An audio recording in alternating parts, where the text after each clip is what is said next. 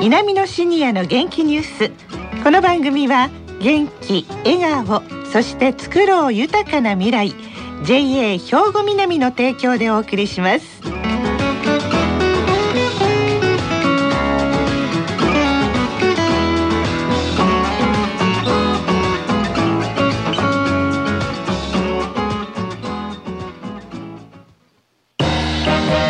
皆様の元気生活を応援する JA 兵庫南。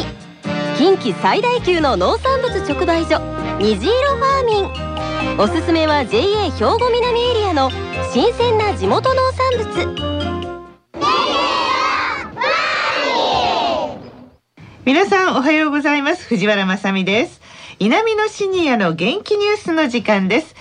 この番組は兵庫県の高齢者大学南野学園の元気なシニアの皆さんが気になったニュースや話題を取材し、ラジオを聴きの皆さんにお伝えいたします。今回は南野学園ラジオ放送サポーター H 班の方々に来ていただいています。それでは自己紹介からお願いします。はい、おはようございます。大高忠79歳でございます。北野近子でございます。74歳です。宮本博道70歳です工藤夢美です72歳ですはい工藤さんは今回から新しくメンバーに入っていただいたんですね。はい、はい、そうです。どうぞよろしくお願いいたします。はい、よろしくお願いいたします。はい。さあ今日は何を伝えていただけますか、大高さん。はい、今日はですね、人生100年時代を生きるシニアの第二ステージというテーマでお話ししたいと思います。ああそうですか。いや、やっぱりね、もう皆さんも人生100年を考える時代になってきたわけですよね。まあ人によって生きてこられた人生も様々ですから、ステージのやっぱり区切りというのもそれぞれ違うことと思います。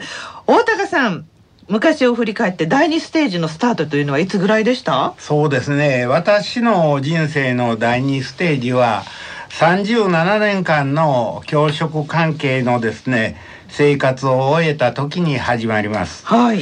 60歳にして自分のですね人生を振り返ってみました時に、はい、悔しかった体験を糧にして歩んできたことが今日につながっていると思います。なるほど。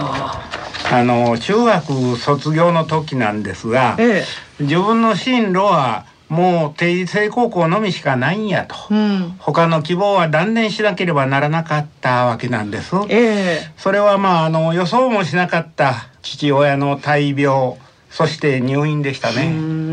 定時制高校での4年間働きつつ学ぶ中で頑張ってはきたんですが卒業の時期にはですねそれからのいわゆる就職範内にですね、ええ、定時制は不可ですという言葉が県並みでありましたね。そういう時代だったんでしょうね。はい、こうしたまあ苦難をバネにですね大学部で夜間部へとこう進学することになりました。はい。ふるさと香川県を後にしました。そしてまあ大阪の地で大学の夜間部に通ったわけです。はい。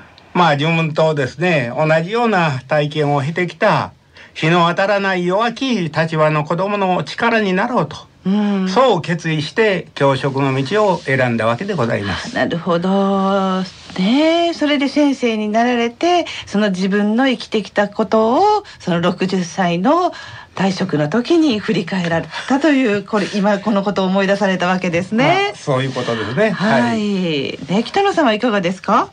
私は40歳から70歳が第二ステージを感じなんですよね。はいえー、それまではもう子育てに目いっぱい神経注いでやってきましたので、40歳から70歳は本当に自分のしたいこと全部しました。はい、全部したんですか？はい、ええどんなこと？を。ゴルフしたり、うん、お店持ったり、えー、お稽古ごとでった水墨画お茶手書き友禅。手書き友禅お着物に。はい。今日はねこのお着物に 手書き友禅で自分で書いてきました。それえっと勝負ですね、えー、この時期にぴったりの薄い紫のお着物でそこに勝負の絵が書いてあって、はい、帯も帯も書きました。白地に勝負。はあ、それ自分で書きはったんですか。はい。ということはもう自分のものにしはったわけですね。お稽古というよりはもうプロになっちゃったわけですか？えー、そんなことはないですけどね。へええー、さあ宮本さんはいかがでしょうか？はい。第二ステージを考えるというこのようなねテーマはい。いと思うんですね、はい、そうですね、うん、自分が何をしたいか漠然としたものがまあはっきりしてきますね。はいで実現しやすくなります、うん、私の第二ステージは65歳からです。65歳からスタートした。はい、はい、60歳で定年と、はい、まあ一義的にまあ責任を果たしたと、はい、けれどもまあ将来考えてみると、まだまだ長いので、えー、65歳までこう再雇用ということで。それからはですね、うん、自分の人生を生きるというのが第二ステージですね、はい、そうですか工藤さんはいかがですか？はい。私は稲美の学園に入学してからが第二の人生と思っております。最近ですね、はい、第二の人生をスタートさせたんですね、はい。はい、皆さんすでにもう第二ステージに入っておられるわけですけれども人生の一つの区切りを迎える時の目標とか設計とか何かはあったんですか？あの振り返ってどうですか？まず宮本さん。はい。まあ65歳からの第二ステージはいやりたいことは5つありました。5つもあったんですか？はい。学問、うん、学ぶということですね、はい、2つ目は、まあ、やはり健康、うん、まあ、運動。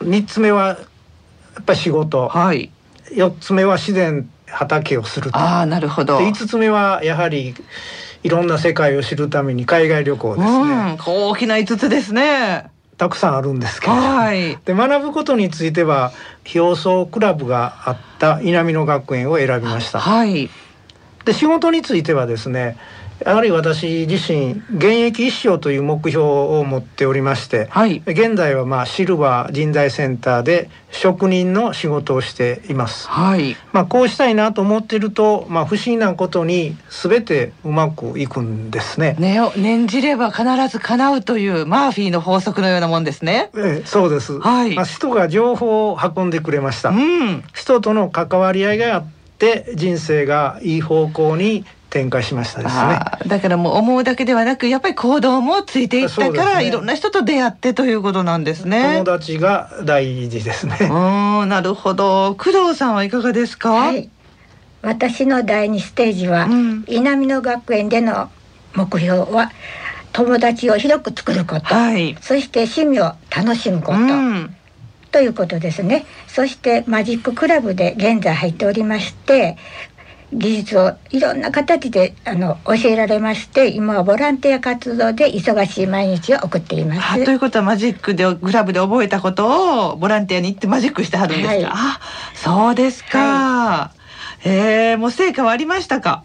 もうとっても舞台に立つのが楽しいです。あ、そうですか？はい、で今回もこの、はい、南のシニアの元気ニュースのレポーターとして帰ってくださった。はい、じゃだんだん前向きになりますね。はい、よろしくお願いします。はい、よろしくお願いいたします。そして北野さんはいかがですか？私はもう第三ステージが稲美野学園の形になってるんですよ、ね、えー、今第三ステージ。稲美野学園来て本当にもういろんな方に出会えて、心豊かな人が多いんですね、でもよかったなと思ってます。もう感謝しております。あやっぱりそれがあの宮本さんの言うやっぱり友達が第一そこで出会えた人たちが次の人生の糧になっているというところにつながっていくわけですね。そうですね。やっぱりこう引っ込み思案ではダメというもう前へ前へと進んでいく皆さんなんですが大高さんはいかがですか？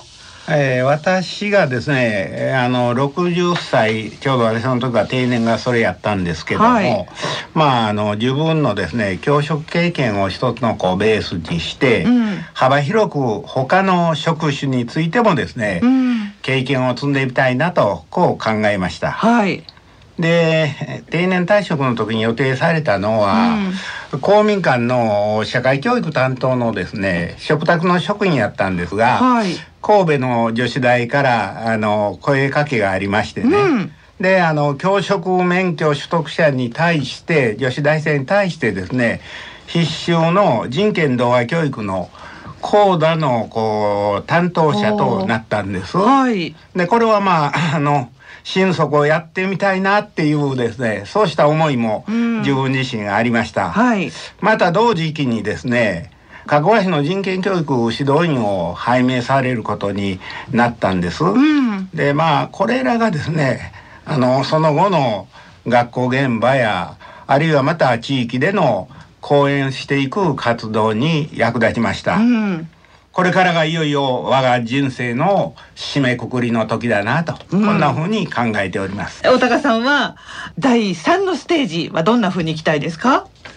私はね、うん、あのまあ一口で言うと自分史をですね、はい。えー、書き上げたいと。そしてその自分史を書いてですね、うん子や孫に申し送りをしておきたいなああなるほど、ね、こんなことを考えております。はい。さてこれからの人生設計。皆さんはいかがでしょうか？宮本さんは。はい。第二ステージもですね、うん、やはりあの5年ごとにちょっと分けてるんです。はい。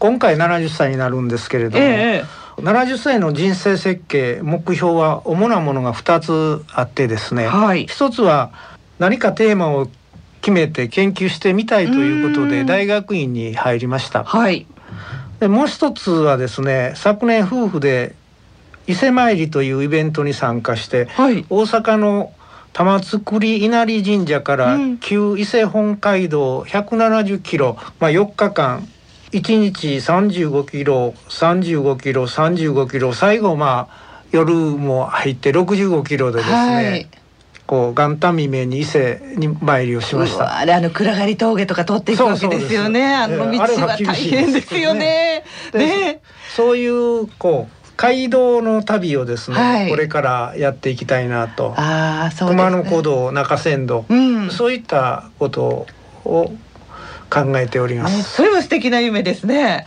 北野さんはいかがですか？私は皆さんみたいに立派な計画は何もないんですけども、えー、ただ一日一日大事にしてボケないように新しいことに挑戦していきたいと思っております。はい。そして工藤さんはいかがですか？はい。私のこれからの目標は日常体を動かすことですね。そして地域のおせっかいをしたいと思います。いいですね。おせっかいね。はい。ちょっとおせっかい、ちょっとお世話役をしたいと思います。